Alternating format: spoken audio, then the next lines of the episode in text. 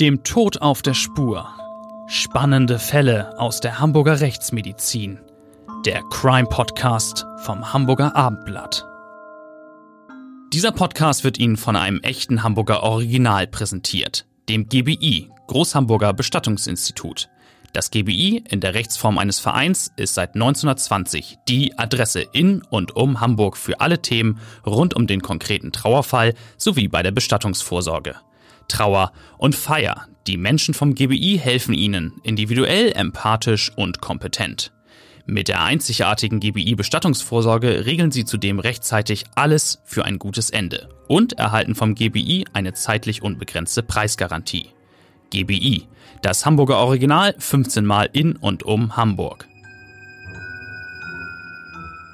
Moin, moin, liebe Hörer und schönen guten Tag. Hier ist Bettina Mittelacher vom Hamburger Abendblatt und es geht wie immer um unseren Crime-Podcast, dem Tod auf der Spur. Bei mir ist Professor Klaus Püschel, der Direktor des Instituts für Rechtsmedizin, der Mann, der in den Toten liest, wie in einem Buch. Ja, und der heute dann die Geschichte erzählt von dem toten Italiener. Unsere heutige Geschichte führt uns auf einen Hamburger Friedhof und nach Italien. Und sie bringt uns zurück in das Jahr 2015 und außerdem noch viel weiter in die Vergangenheit, nämlich zum Ende des Zweiten Weltkrieges im Jahr 1945. Wir erleben in dieser Geschichte, wie sehr die Rechtsmedizin dazu beitragen kann, trauernden Menschen zu helfen. Versetzen wir uns in folgende Szenerie. Es ist Dezember, kurz vor Weihnachten und der Himmel ist verhangen. Nebelschwaden ziehen über das Gelände und es ist kalt und feucht und unter dem Nieselregen mischen sich einzelne Schneeflocken. Das ist doch ein Wetter wie bestellt für die gedrückte und angespannte Stimmung auf dem Friedhof Hamburg-Öhlendorf und hier auf diesem Friedhof werden nach und nach zehn historische Gräber geöffnet. Du warst dabei an diesem Dezembertag des Jahres 2014. Ja, das war wirklich äh, eine etwas gespenstische Szenerie auf dem Friedhof mit dem bedeckten Wetter, passend zur Rechtsmedizin. Und ich darf betonen, die Gruppe, zu der ich gehörte, wollte sich hier nicht als Grabräuber betätigen, Ah, also es ging um Exhumierungen. Wir haben also überhaupt nichts Böses im Schilde geführt. Ganz im Gegenteil, wir wollten einem Mann helfen, der schon seit Jahrzehnten nach seinem im Zweiten Weltkrieg verschollenen Vater suchte. Dieser Mann, der Italiener Franco Rossini, hoffte, dass sich endlich ein Jahrzehnte währender Lebenstraum erfüllen könnte, er wollte nach sieben Jahrzehnten, nach 70 Jahren verzweifelter Suche seinen Vater in der heimatlichen Familiengruft begraben können, neben seiner Ehefrau. Deshalb also war Franco Rossini an diesem etwas tristen Dezembertag auf dem Friedhof auch die Hauptperson. Der Mann war schwer innerlich aufgewühlt, restlos und ruhelos. Andererseits sprühte er geradezu vor Energie und gespannter Erwartung. Immer wieder stieg der immerhin schon 78-Jährige in eins der offenen Gräber, umarmte die dort tätigen Wissenschaftler. Also auch dich. Ja, ermunterte uns, äh, ja, sozusagen weiterzusuchen, klopfte uns auf die Schulter, mir auch, vor allen Dingen aber unserer Anthropologin Eileen Job, die hier die Hauptarbeit zu verrichten hatte. Ich versuche mir vorzustellen, wie es für die Familie des italienischen Soldaten Alberto Rossini gewesen sein muss. Die hatte sich jahrzehntelang vergeblich bemüht, den am letzten Tag des Zweiten Weltkriegs verstorbenen Mann wiederzufinden. Ähm, Trauernde brauchen einen Ort, an dem sie ihre verstorbenen Angehörigen oder ihre Freunde wissen. Hier ist der Tote aufgehoben und bewahrt. Hier ist eine Ruhestätte, die ich aufsuchen kann und an der ich praktisch mit ihm Zwiesprache halten kann. Ähm, die Familie Rossini hatte 70 Jahre lang keinen solchen Platz. Der Verstorbene ist ein Phantom geblieben. bis ihr vom Hamburger Institut für Rechtsmedizin den vermissten Fall übernommen habt. Ja, und äh, es ist uns äh, tatsächlich schließlich gelungen, einen dieser Toten vom Öjendorfer Friedhof eindeutig als Alberto Rossini zu identifizieren und damit den Weg freizumachen für ein Begräbnis neben seiner inzwischen auch schon vor einiger Zeit verstorbenen Frau.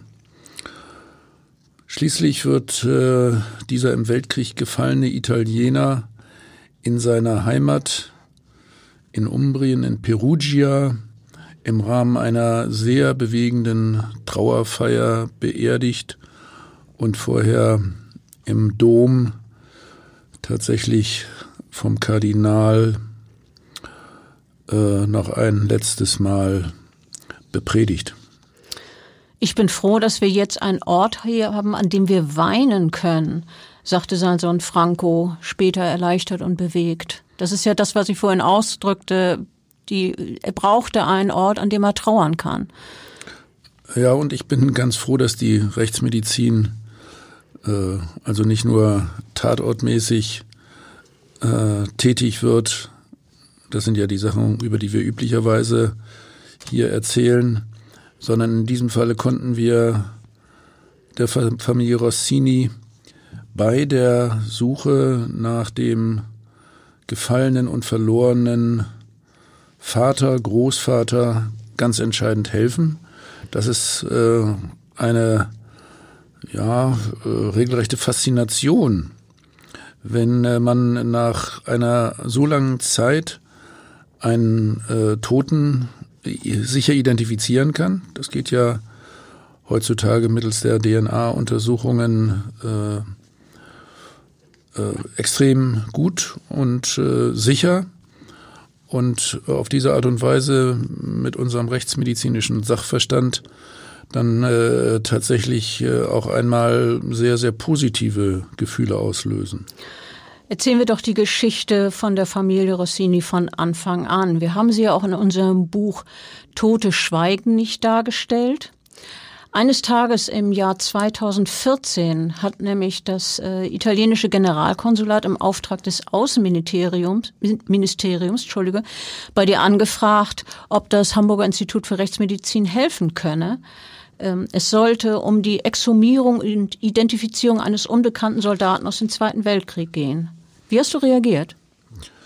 Ja, das war äh, für, für mich ein äh, Auftrag, der nicht so ungewöhnlich war. Also wir haben ja schon viele so alte Fälle bearbeitet. Äh, trotzdem bin ich dann immer wieder begeistert. Und in diesem Fall war ich tatsächlich speziell elektrisiert. Alte Knochen interessieren mich äh, stets ganz besonders. Zum Beispiel auch Moor Moorleichen. Ja, äh, Moorleichen äh, sind ein Lieblingsthema. Äh, ich habe mich äh, dann in der Tat auch sehr viel mit äh, Fällen aus dem Zweiten Weltkrieg beschäftigt, unter anderem mit äh, abgestürzten Piloten aus sehr unterschiedlichen Ländern auch schon. Und bei dieser Aktion, über die wir jetzt reden, auf dem Öhendorfer Friedhof, warst du beteiligt mit weiteren Rechtsmedizinern, mit Fachleuten aus dem Bereich der Anthropologie und Paläopathologie. Und ihr habt mit dem Landesamt für Denkmalschutz Niedersachsen und der Universität Göttingen zusammengearbeitet. Recherchen hatten ergeben, dass der gesuchte Toto, der Tote, der Alberto, in einem von zehn bestimmten Gräbern auf dem Friedhof Öhendorf beerdigt sein müsse. Ja, da gab es in der Tat äh, zehn entsprechende äh, Grabstellen, äh, bei denen überall auf dem Stein dann drauf stand äh, unbekannt auf Italienisch. Und äh, der Tote, den es zu identifizieren gilt damals, das ist Alberto Rossini, ein äh, ja, Funker aus der italienischen Stadt Perugia, der hatte sich äh, seinerzeit freiwillig fürs Militär gemeldet äh, und äh, kämpft nach 1940 äh, auch eine Zeit lang gemeinsam mit den deutschen Truppen. Später, nachdem die Italiener 1943 ihren Diktator Benito Mussolini stürzten, galt er aber für die Deutschen als äh, Feind, weil er auch äh, nicht übergelaufen ist. Also weil und er nicht für Hitler kämpfen wollte und dann kam Rossini wie tausende andere Italiener in sogenannte Stammlager. Was ist das? Ja, das sind riesige Gefangenenlager, äh, aus denen dann vor allem Zwangsarbeiter rekrutiert äh, werden, eigentlich mitorganisiert von den Konzentrationslagern.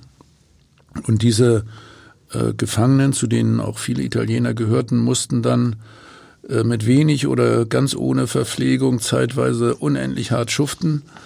Von den äh, insgesamt 600.000 italienischen Militärinternierten äh, überlebten 50.000 diese mörderischen Bedingungen nicht. Wirklich, ehrlich gesagt, nur sehr schwer zu stellen, sehr schwer vorzustellen, dass wir unsere heutigen äh, wirklich sehr freundlichen Freunde aus Italien damals äh, so mies behandelt haben.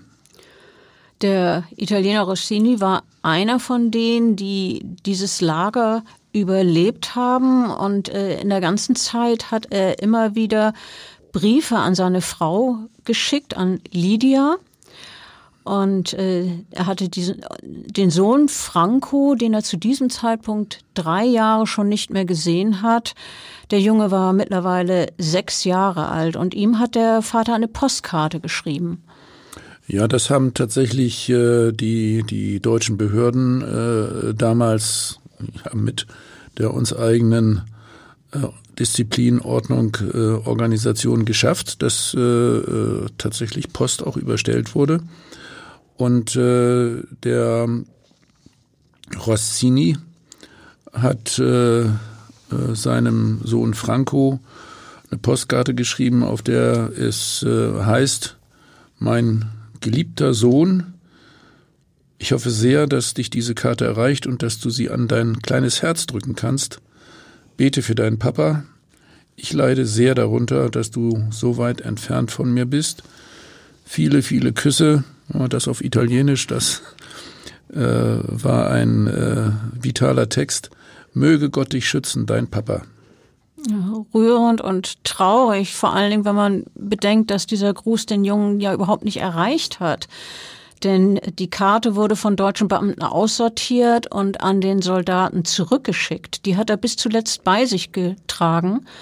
Ähm, auch noch, als er in der letzten Phase des Krieges nach Bensberg nahe Köln gekommen ist und dort ist er zusammen mit seinen Kameraden am 12. April 1945 in das Granatenfeuer von Amerikanern geraten. Die waren gekommen, um die Stadt zu befreien und ein Granatensplitter hat den Alberto Rossini in die Brust getroffen. Er und neun weitere Italiener haben bei diesem Angriff ihr Leben verloren und das nur wenige Stunden bevor sie ihre lang ersehnte Freiheit hätten wiedererlangen sollen. Wirklich eine tragische Geschichte.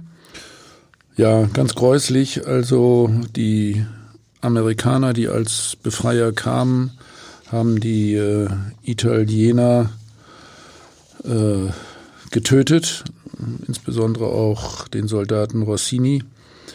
Und äh, ich will übrigens noch sagen, viele andere Karten von äh, Rossini sind zu Hause angekommen und die habe ich dann später äh, von der Familie gezeigt bekommen. Das war sicher sehr bewegend. Ja, diese spezielle Postkarte, die äh, er an seinen Sohn geschickt hatte, die hat äh, dann ein Kamerad äh, an sich genommen. Das war im Grunde auch wieder eine tragische Sache. Er hat äh, die Karte und äh, persönliche Papiere mitgenommen und äh, das aus äh, ja, äh, besten Gedanken an die Familie gemacht, um denen was mitzubringen. Ja, wirklich beste Absichten. Ich kann das nachvollziehen. Äh, Mitgefühl, um der Witwe ein Angedenken an ihren Mann zu bringen. Aber ähm, letztlich hat diese Aktion dazu beigetragen, dass der Tote ja keine Papiere mehr bei sich hatte, deshalb nicht identifiziert werden konnte und dass er dann anonym bestattet werden musste und dass die Suche seiner Familie letztlich Jahrzehnte gedauert hat. Ähm, seit dem Ende des Krieges hat die Witwe von Alberto Rossini, seine Frau Lydia nach dem Grab ihres Mannes geforscht und hat unzählige Briefe geschrieben. Sie war da ganz beharrlich. Unter anderem hat sie auch an den Vatikan geschrieben und von da hat sie dann tatsächlich eine entscheidende Information bekommen, dass nämlich zehn italienische Soldaten in Bensberg, der Stadt bei Köln, begraben worden sind. Aber wo genau, das war dann doch noch nicht bekannt. Ja, insgesamt also wirklich eine Verkettung äh, sehr äh, ja, unglücklicher Umstände, dass äh, Rossini äh, damals äh, nicht identifiziert äh, beerdigt wurde. Und äh, für Lydia äh, blieb das Ganze in ihrer Trauer ein, ein Rätsel bis zu ihrem eigenen Tod 1986. Von da an hat dann ihr Sohn Franco, also der Mann, den ich dann später sehr persönlich kennengelernt habe, äh, beharrlich weiter das Ziel verfolgt, seinen Vater aufzuspüren. Es vergehen wieder viele Jahre. Im Jahre 2000, also wirklich äh, lange nach dem Krieg, erfährt er schließlich, dass etliche Gebeine bereits 42 äh, Jahre zuvor von Bensberg aus, also aus der Gegend von Köln, nach ähm, Hamburg umgebettet worden sind zum äh, Friedhof Öjendorf, weil dies eine zentrale Ehrenanlage und letzte Ruhestätte für insgesamt fast 6000 äh, Italiener, vor allem Zwangsarbeiter, dann geworden ist. Eine der zentralen Anlagen für die Italiener. Das war jetzt also im Jahr 2000, aber trotzdem hat es noch weitere 14 Jahre gedauert, bis der Sohn Franco herausgefunden hat, dass zehn bestimmte Gräber als Ruhestätte seines Vaters in Frage gekommen sind. Und zwar sollte das auf dem Friedhof Öhendorf sein, Sektion Römisch 3, Reihe Z. Und dann hat man mitgeteilt, Grab 49 bis 57 sowie 66. Du hast es schon erwähnt, äh, Ignoto, also unbekannt, stand an den Gräbern. Und äh, die Exhumierung und die Erforschung des, der DNA äh, ist dann von euch äh, zugesichert worden, von der Hamburger Rechtsmedizin und auch die Finanzierung der Unternehmung war gesichert. Das hat nämlich das italienische Verteidigungsministerium bereitgestellt und naja, nun konnte es losgehen. Ähm, ja, also diese DNA-Untersuchungen machen wir in solchen Situationen äh, in aller Regel äh, pro bono äh, und äh, für mich ist das auch wissenschaftlich immer wieder äh, sehr interessant. Es ist ja ganz spannend herauszufinden, ob nach so langer Zeit überhaupt noch DNA nachweisbar ist. Das kommt auch sehr auf die Lagerungsbedingungen drauf an. Und übrigens, äh, ich erinnere mich wirklich gerade an diese Stätte auf dem Friedhof Öjendorf noch äh, ganz genau. Ignoto, das ist schon sehr beeindruckend, so eine ganze Grabreihe. Und dann ganz toll, wenn es uns äh, gelingt, die Identifizierung durchzuführen. Wir als Gerichtsmediziner suchen ja nicht nur Mörder, sondern äh, es gibt auch Opfer, auch nicht nur von Mordfällen, Opfer, hinter denen eine ganze Familie steht und denen wir dann helfen können. Es ist fantastisch, äh, wenn man durch die Untersuchung von Gebeinen eine, eine ganze Familie letztlich befrieden kann und äh, eine letzte Ruhestätte schaffen kann. Und dann ist in dieser Situation natürlich äh, auch besonders interessant, die äh, Historie äh, zu verfolgen und die betrifft uns ja im Falle dieser Kriegstoten und äh, des Zweiten Weltkriegs natürlich ganz persönlich. Es ist ja auch die Geschichte meiner eigenen Eltern. Es geht ja um einen Krieg, den Hitler Deutschland verursacht hat. Und äh, ja, mir geht schon so, dass ich da eine gewisse kollektive Schuld verspüre und dann natürlich ein sehr positives Gefühl wenn es gelingt, so einen ganz kleinen Teil wieder gut zu machen. Das kann ich sehr gut nachvollziehen. Wie war es denn jetzt bei der Exhumierung der Gebeine? Ja, das war wirklich geheimnisvoll. Da, da standen wir äh, als vermummte Gestalten so mit unserer Berufskleidung für die Exhumierung um die offenen Gräber. Dazu Nebelschwaden, die über den Friedhof ziehen vereinzelte Schneeflocken, die um uns herum wirbelten und äh, die ersten 50 bis 60 Zentimeter der Gräber äh, konnten wir dann mit Hilfe eines kleinen Schaufelbaggers abtragen lassen. Danach mussten wir extrem vorsichtig äh, vorgehen, um tatsächlich die Gebeine einzeln einzusammeln. Wir, das sind also in erster Linie du gewesen, die Anthropologin Eileen Job, von der du vorhin schon erzählt hast, und dann war noch euer Biologe und Genetiker Oliver Krebs dabei, die beide auch im Institut für Rechtsmedizin tätig sind.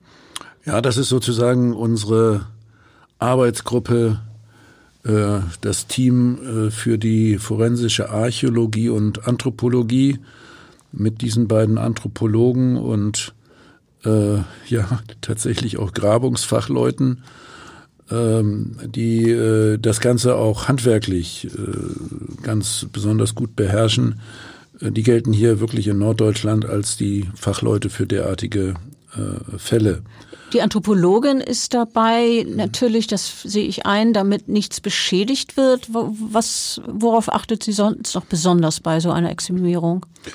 Ja, wir dürfen natürlich äh, wirklich nur die äh, äh, obersten äh, Schichten der Erde grob abtragen, zum Beispiel so mit einem Bagger. Und äh, danach äh, wird dann mit kleinen Schaufeln gearbeitet, mit Kellen und Bürsten.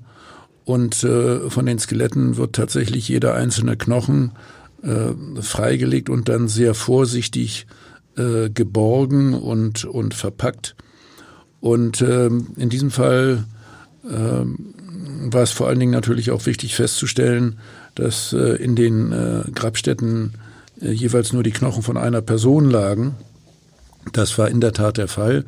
Man hat also ganz offensichtlich beim Umbetten der Toten von Bensberg nach Öjendorf die Sache auch sehr ernsthaft betrieben, so dass man da Skelett für Skelett beziehungsweise Grab für Grab abgearbeitet hat. Das hat für euch die Sache zumindest ein bisschen leichter gemacht. Und äh, Franco Rossini, der Mann, für den ihr den Vater identifizieren solltet, du hast ihn ja an, am Grab kennengelernt oder an den Gräbern, du hast es erzählt, der hat dann gesagt, ich weiß genau, dort unten in den Gräbern ist auch mein Vater, aber ich weiß natürlich nicht in welchem Grab. Ja, das hat der äh Rossini uns äh, immer wieder so gesagt und auch später erzählt. Wir haben ja nach wie vor einen, einen sehr intensiven Kontakt mit dieser Familie und äh, von Anfang an hat man ihm seine, seine tiefen Gefühle und, und die Anspannung äh, angemerkt, gepaart wirklich mit erwartungsvoller Freude, weil er irgendwie jetzt nah am Ziel war und der Überzeugung, äh, dort äh, finde ich tatsächlich die Gebeine meines Vaters. Also der äh, Franco war zusammen mit seinem Sohn äh, Roberto, also dem Enkel, äh, zu diesem Termin angereist. Und äh, ja, die Italiener waren aufgeregt und nett. Und ähm, insbesondere Franco freute sich riesig, dass wir ihm helfen wollten und äh, er wunderte sich ein bisschen darüber, äh, dass also unser Team, speziell Frau Job und, und Herr Krebs da als Akademiker höchstpersönlich äh, in der Erde äh, wühlten. Und also er hatte sich vorgestellt, dass ihr da irgendwelche Helfer habt und euch selber nicht die Hände dreckig macht. Also das ist ja in der Realität dann doch anders. Ihr packt auch zu. Ja, äh, das ist in der Tat äh, so. Er wunderte sich natürlich auch ein bisschen darüber, dass ich als Institutsleiter und, und äh, Professor äh, da tatsächlich auch äh, in die Gräber gestiegen bin und mich davon überzeugt habe, wie äh, die Situation mit den äh, Knochen ist. Und da kam es dann, wie gesagt, auch dazu, dass er mich mal in den Arm genommen hat. Äh, und er hat sich von Anfang an immer wieder sehr dafür bedankt, dass wir uns da also persönlich eingebracht haben das hat doch sicherlich auch äh, weiter motiviert noch, wenn man diese Dankbarkeit spürt und immer wieder erfährt. Ja, das ist mal eine ganz andere Situation, als wenn man äh, tatsächlich einen Mordfall untersucht. Also hier eine sehr äh, bewegende, positive, erwartungsfrohe Ausgangssituation. Wir haben vorhin erwähnt, Grab 49 bis 57 und 66. Bei Grab 55 habt ihr eine besondere Entdeckung gemacht. Die äh, Franco Rossini auch noch besonders bewegt hat und die ihn hoffen ließ, dass ihr das richtige Grab gefunden habt. Denn neben einem Schädel lagen unter anderem zwei Löffel, Reste eines Kamms sowie ein Füller. Und das hat ihn sehr aufgeregt, dieser Fund. Ja, als Franco Rossini diese Gegenstände sah, begann er äh, zu weinen und äh, er wusste so von seinem Vater, dass dieser äh, ähnliche Gegenstände äh, bei sich hatte und äh, war so ein bisschen davon überzeugt, äh, dass dies seinem Vater gehört hatte und er fragte sich irgendwie, ob das auch schon der erste Fingerzeig auf den richtigen Leichnam war und ob wir da tatsächlich seinen Vater gefunden haben. Aber als Wissenschaftler reicht euch natürlich nicht irgendwie ein Fund. Ihr wollt es ganz genau wissen. Denn äh, die Gegenstände, selbst wenn sie tatsächlich dem vermissten Alberto Rossini gehört haben, äh, hätten ja auch theoretisch im falschen Grab, Grab gelagert sein können. Und äh, ihr wollt es genau wissen, dann braucht ihr also auch DNA, um Gewissheit zu bekommen. Äh, ja, ganz klar. Also äh, man muss körpereigene Merkmale haben. Äh, wir haben ja äh, übrigens die Knochen auch äh, in vielerlei sonstiger Hinsicht untersucht. Wir haben daran Verletzungsspuren gesucht. Wir haben die also paläopathologisch untersucht. Hm, das ging über die reine Identifizierung noch weit hinaus. Franco Rossini ist dann auch mit uns ins Institut für Rechtsmedizin gefahren. Wir, wir haben ihm eine Speichelprobe abgenommen. Es ging ja darum, dass man hier tatsächlich sozusagen eine, eine Vaterschaftsprobe macht.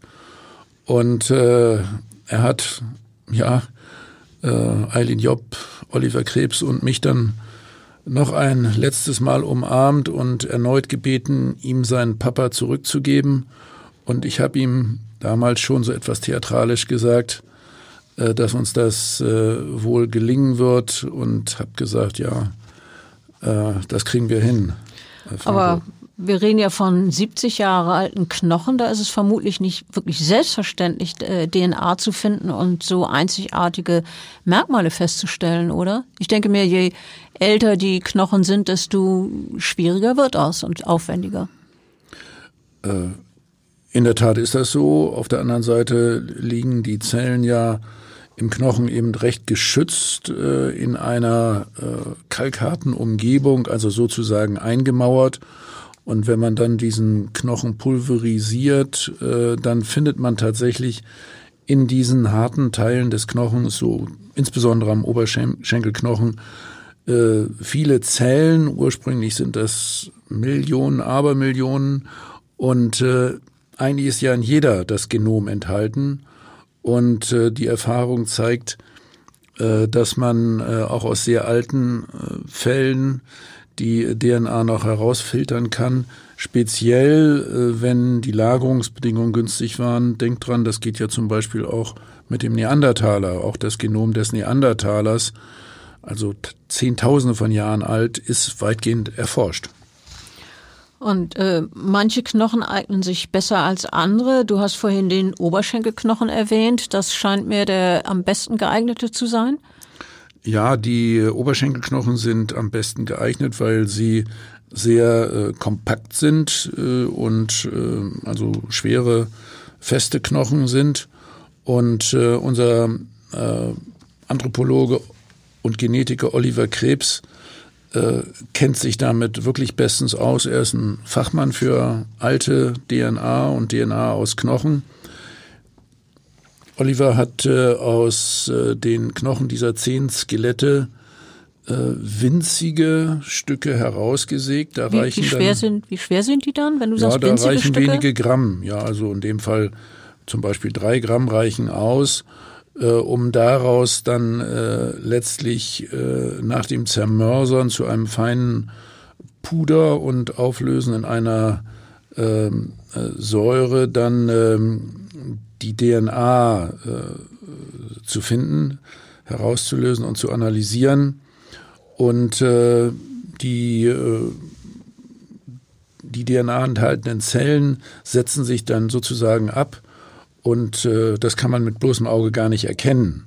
Da äh, sind wir äh, in einem äh, Bereich jenseits der Sichtbarkeit und die äh, Materialmengen sind letztlich so gering, äh, dass man sich das wirklich gar nicht vorstellen kann. So wenig reicht aus für eine Analyse. Und ähm, letztlich ist das dann so, so ähnlich wie mit einem Magnet, dass die DNA aus dieser Flüssigkeit herausgesaugt und dann in einem speziellen Apparat weiter analysiert wird. Und dann kommt eine Computersoftware zum Einsatz, die diese genetischen Merkmale äh, aus diesem Puder in Zahlenkolonnen übersetzt. Und äh, diese Zahlenkolonnen werden schließlich mit dem DNA-Code eines anderen Menschen verglichen. Äh, auf diese Weise kommt ihr zu dem Ergebnis, ja, und in unserem Fall eben mit der DNA von Franco Rossini. Ja, das ist im Prinzip dieselbe äh, Methodik, die man äh, einsetzt im Rahmen der entsprechenden Datei des Bundeskriminalamtes, wenn wir Verbrecher suchen. Äh, in diesem Falle noch etwas äh, figelinscher, etwas komplizierter mit dem alten äh, Knochen. Insgesamt, das dauert dann ja mehrere Wochen gedauert, ja, bis ihr dann ein Ergebnis hattet. Also äh, man musste auch immer wieder Kontrollen machen und äh, es ist eine aufwendige Prozedur. Äh, wir haben bewusst äh, sehr unterschiedliche Tests vorgenommen, um ganz sicher zu gehen. Äh, die Analysen wiederholt, aber schließlich äh, waren wir uns dann äh, völlig sicher. Das Skelett aus dem Grab 55 äh, gehörte zu Alberto Rossini, also dem Vater von Franco, mit einer sehr hohen Wahrscheinlichkeit von 99,99994 Prozent. Na, das bedeutet dann ja wohl Gewissheit. Ja, also äh, mehr Gewissheit äh, geht ja praktisch nicht. Und wir haben dann daraufhin im Institut ausnahmsweise mal wieder spontan einen Sekt aufgemacht und äh, auf unseren Erfolg angestoßen. Ja, das war dann ja auch fällig. Aber was war denn jetzt eigentlich mit den anderen neun Skeletten, die ihr exhumiert habt? Die habt ihr doch sicher auch noch untersucht. Ja, äh, da waren die Familien nun nicht äh, ganz so hinterher. Wir haben allerdings eine äh, zweite äh, Familie bei unserem späteren Besuch in äh, Perugia auch noch persönlich kennengelernt. Und ähm, äh, ein, ein Ignoto aus dieser Familie wurde auch eindeutig identifiziert und äh, auch diese Gebeine wurden dann zurückgeführt äh, zur Familie nach äh, Umbrien in Italien. Und von den übrigen acht Skeletten haben wir jeweils den DNA-Code so aufbereitet, dass eine Identifizierung möglich ist, falls doch noch einmal nachgefragt wird äh, und Vergleichsmaterial bereitgestellt wird. Und äh, dann hat man allerdings diese acht zunächst wieder auf dem Friedhof in Öjendorf beigesetzt. Auch wieder in diesen Gräbern, aber jetzt äh, immer noch mit der Aufschrift Ignote. Das traf ja aber auf diese acht dann immer noch zu. Ähm, Kommen wir nochmal zurück zu Franco Rossini, der Mann, der ja letztlich praktisch den Auftrag erteilt hat oder in dessen Namen ihr den Vater gesucht hat und der ihn dann durch euch wiedergefunden hat. Zwischen euch sind enge Bande entstanden. Ja, in der Tat. Äh, wir haben uns äh, seitdem ja doch engmaschig ausgetauscht und äh, geschrieben und auch äh, besucht. Das war eine äh, schon sehr befriedigende äh, Situation, dass wir mit unseren wissenschaftlichen Methoden praktische Erfolge für die, die lebenden Menschen erreichen konnten und ähm, es war sehr, sehr bewegend, dass wir dann letztlich die Gebeine persönlich äh, zurückbegleitet haben äh, nach Italien. Also zwischen uns ist da tatsächlich eine Freundschaft äh, entstanden. Hm, die äh, Italiener haben uns zum Beispiel auch äh, in Perugia dann äh, eingeladen in die Familie und ähm, letztlich äh, hatte ich die Ehre, äh, tatsächlich den äh, äh, Alberto Rossini auf seinem letzten Weg zu begleiten, zusammen mit seinem äh, Sohn. Und ähm, der äh, Vater äh, hatte äh, ein Bild bei sich, was später dann auch noch gezeigt äh, wurde. All die furchtbaren Jahre des Krieges äh, hat er es offensichtlich immer bei sich getragen. Was war auf dem Bild? Ja, zeigt den drei Jahre alten Sohn Franco auf dem Arm des Vaters. Und äh, das hat tatsächlich die Gefangenschaft und alle sonstigen Entbehrungen äh, überdauert. Und äh, dieses Bild war auch in der Brieftasche, die äh, der Franco Rossini, ähm, nein, der Alberto Rossini damals äh, in seiner Brieftasche hatte, als er starb. Da war das drin. Ja, äh, das ist wirklich bewegend zu hören, dass er die ganze Zeit äh, sein das Foto dabei gehabt. Ich stelle mir da vor, wie der Vater das immer wieder herausgenommen hat aus seiner Brieftasche, dieses Foto mit seinem kleinen Sohn und angesehen hat. Äh, das hat doch bestimmt eine tiefe Sehnsucht ausgelöst, aber wahrscheinlich ihm auch Zuversicht und Kraft gegeben, die Leiden des Krieges durchstehen zu wollen. Ähm, Ihr seid dann letztlich auch von Franco Rossini nach Perugia eingeladen worden. Äh, die Gedenkfeier für seinen Vater Alberto habt ihr in der äh, Kathedrale von Perugia miterlebt. Ähm, ich habe Filmaufnahmen gesehen, die bei der Gedenkfeier aufgenommen wurden. Mehrere Würdenträger des Ortes halten da feierliche Reden, die Stimmung festlich und würdevoll. Ähm, du, wie war es für dich persönlich dort vor Ort?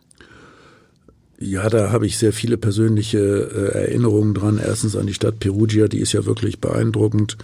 Gegenüber liegt Assisi und äh, dann die äh, Szenerie äh, in der Kathedrale. Der äh, zuständige Kardinal hält dort eine lange äh, Predigt. es gab für mich auch noch die große Ehre, dass äh, eine von mir verfasste Rede dort verlesen wurde. Und dann, das darf ich hier vielleicht kurz sagen, äh, nach der Rede, die ich da geschrieben hatte, gab es in der Kirche wirklich minutenlang Beifall. Äh, ganz ungewöhnlich nach der Predigt des Kardinals war Grabesstille sozusagen. Demnach ist deine Rede besser angekommen. Na, das will ich damit nicht sagen. Nein, wir ähm, haben dann auch eben direkt miterlebt. Wir haben Spalier gestanden, als der Sarg aus der Kirche herausgetragen wurde. Alles unter militärischen Ehren. Also da waren dann auch äh, Soldaten, äh, äh, hohe Offiziere, äh, die äh, das Ganze begleitet haben.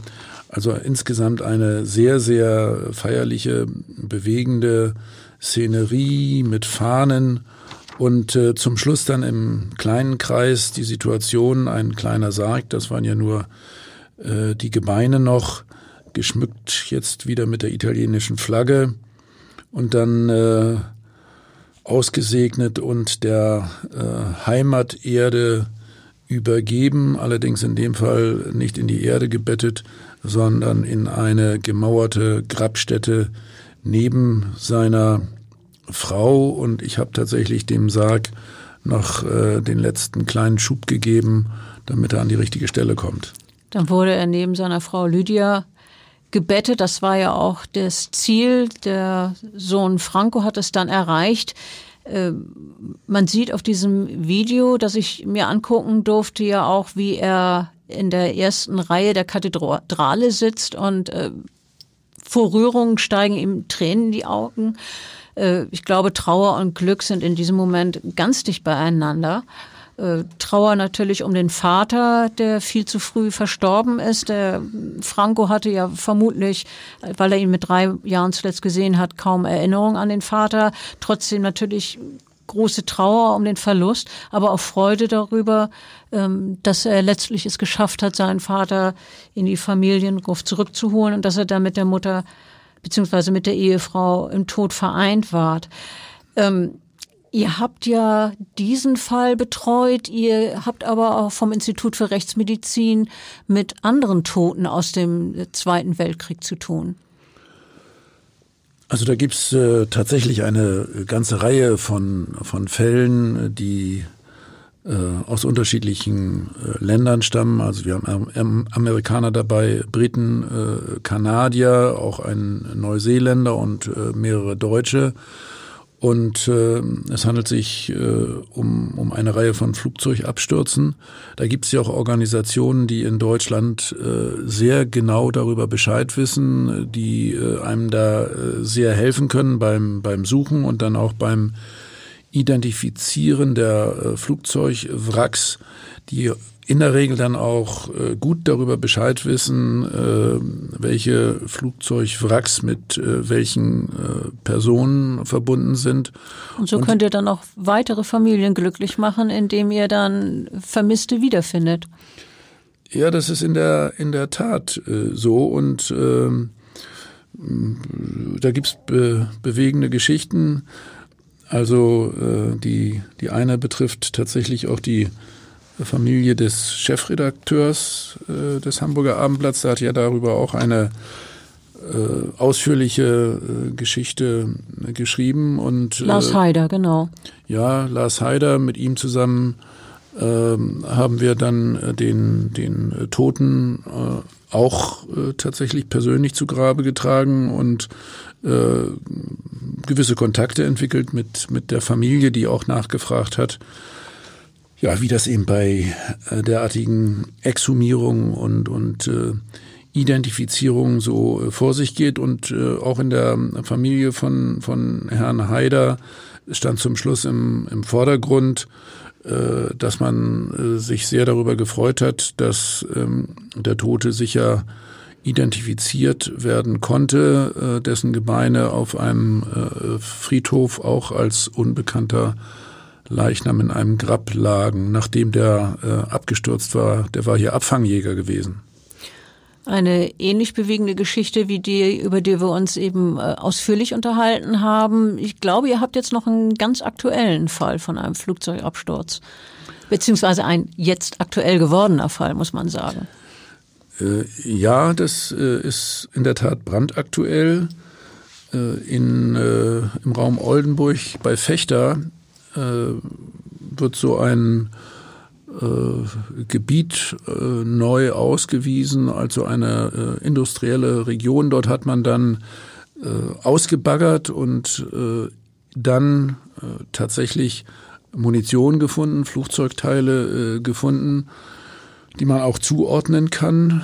Das war damals ein, ein englischer Flieger, der abgestürzt ist mit äh, insgesamt einer siebenköpfigen äh, Besatzung. Und äh, man hat äh, nach dem äh, Absturz dieser Maschine äh, damals auch Leichenteile gefunden, geborgen. Eine Person war eindeutig zu identifizieren, weil die beim Absturz rausgeschleudert worden war und tatsächlich als ganzer Körper äußerlich noch erkannt werden konnte, auch mit äh, Uniform und, und äh, persönlichen Gegenständen. Die anderen waren durch den Absturz äh, sehr stark in Mitleidenschaft gezogen. Und ähm, man hat dann äh, äh die gesamte Besatzung letztlich äh, gemeinsam bestattet und äh, ist davon ausgegangen, äh, dass man alle Leichenteile gefunden hat. Aber dem war nicht so. Ihr habt jetzt noch frisch welche gefunden. Oder ja, es wurden jetzt noch frisch welche ja, man, gefunden. Man muss damit äh, oder man muss davon ausgehen, dass man damals also äh, angesichts der vielen Leichenteile und der mangelnden Zeit äh, nicht ganz genau festgestellt hat, wie viele Oberschenkel und wie viele Köpfe das im Einzelnen waren. Und deswegen hat man die ja auch in ein größeres Grab gebettet. Und wir haben jetzt äh, Teile eines äh, weiteren Leichnams gefunden äh, im äh, engen Zusammenhang mit äh, bestimmten Strukturen dieser abgestürzten äh, Maschine so dass man davon ausgehen kann, äh, dass das eine Person ist, damals ein Schütze, der unterhalb äh, des äh, Flugzeugs da in einer Kanzel gesessen hat. Wahrscheinlich ist das ein Neuseeländer und da arbeiten wir jetzt tatsächlich dran, um auch noch zu einer eindeutigen Identifizierung zu kommen. Das ist sicherlich nicht so wichtig und die neuseeländische Familie hat noch nicht den Wunsch geäußert, hierher zu kommen oder die Gebeine zurückzubringen. Da äh, werden die Gebeine dann zusammen mit den anderen äh, auf so, einer Ehrenanlage äh, der äh, Briten bestattet werden. Aber wer weiß, vielleicht kommen die Neuseeländer ja doch eines Tages an und möchten gerne genaueres wissen und dann könnt ihr wieder eine Familie glücklich machen. Ich danke dir für diese tolle Information, für dieses Gespräch über diesen, wie ich finde, äh, rührenden und sehr spannenden Fall. Ja, man sieht, dass die Rechtsmedizin wirklich viele Facetten hat, sehr faszinierend ist und äh, äh dass äh, man in Toten tatsächlich lesen kann, wie in einem Buch und teilweise eine ganze Familiengeschichte damit in Zusammenhang bringen kann. Vielen Dank und tschüss. Und tschüss. Weitere Podcasts vom Hamburger Abendblatt finden Sie auf abendblatt.de slash podcast.